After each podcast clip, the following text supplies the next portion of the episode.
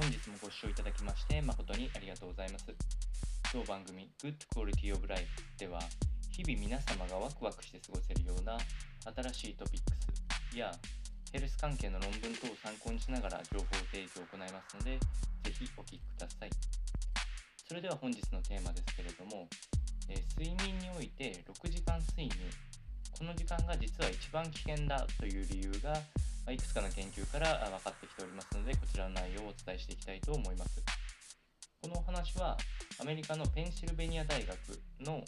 リンゲス博士の論文こちらを参考にお伝えをしていきたいと思います。えー仕事や家事に忙しいビジネスパーソンの中には6時間睡眠っていう人は決して珍しくないと思いますけれどもこの6時間睡眠っていうのは人の集中力を低下させるような時間の、えー可能性が高いというふうなことが挙げられまして実際の認知能力っていうのはあこの実験では8時間睡眠6時間睡眠4時間睡眠を 14日間続ける3つのグルー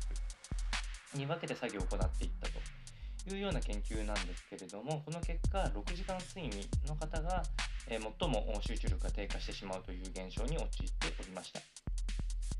えー強い眠気を感じるほか、えー最も注意点として挙げられるのは自らの集中力の低下にほとんど気づかない人が多かったということになりますんで、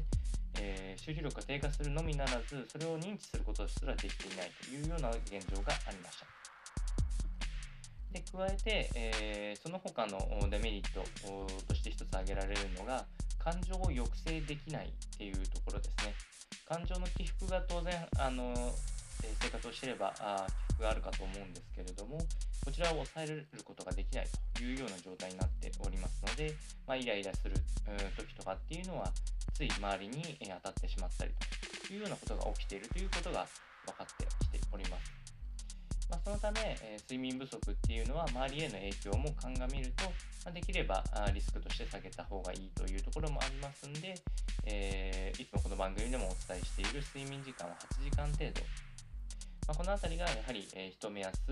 健康なあ睡眠環境、えー強いてはあ仕事のパフォーマンスを上げる睡眠環境になるかと思われますのでぜひ参考にしてみてはいかがでしょうか。それでは本日の内容は以上となります。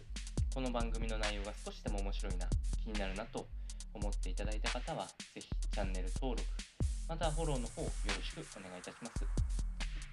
それではまた次回の放送でお会いしましょう。本日もご視聴いただきまして誠にありがとうございました。